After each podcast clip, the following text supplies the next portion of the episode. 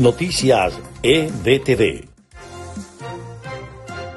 Estas son las noticias más importantes de Venezuela, Estados Unidos y el mundo a esta hora. La administración de Joe Biden está lista para anunciar un paro humanitario para venezolanos. La información fue confirmada por la Cancillería de México a través de un comunicado conjunto con Washington.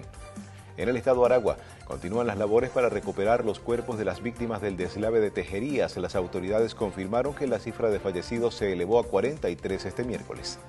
La Fiscalía pidió pena de muerte para Nicolás Cruz, un joven que mató a 17 personas en una escuela secundaria de Florida en 2018, en la última audiencia para que la Fiscalía y la defensa presentaran alegatos.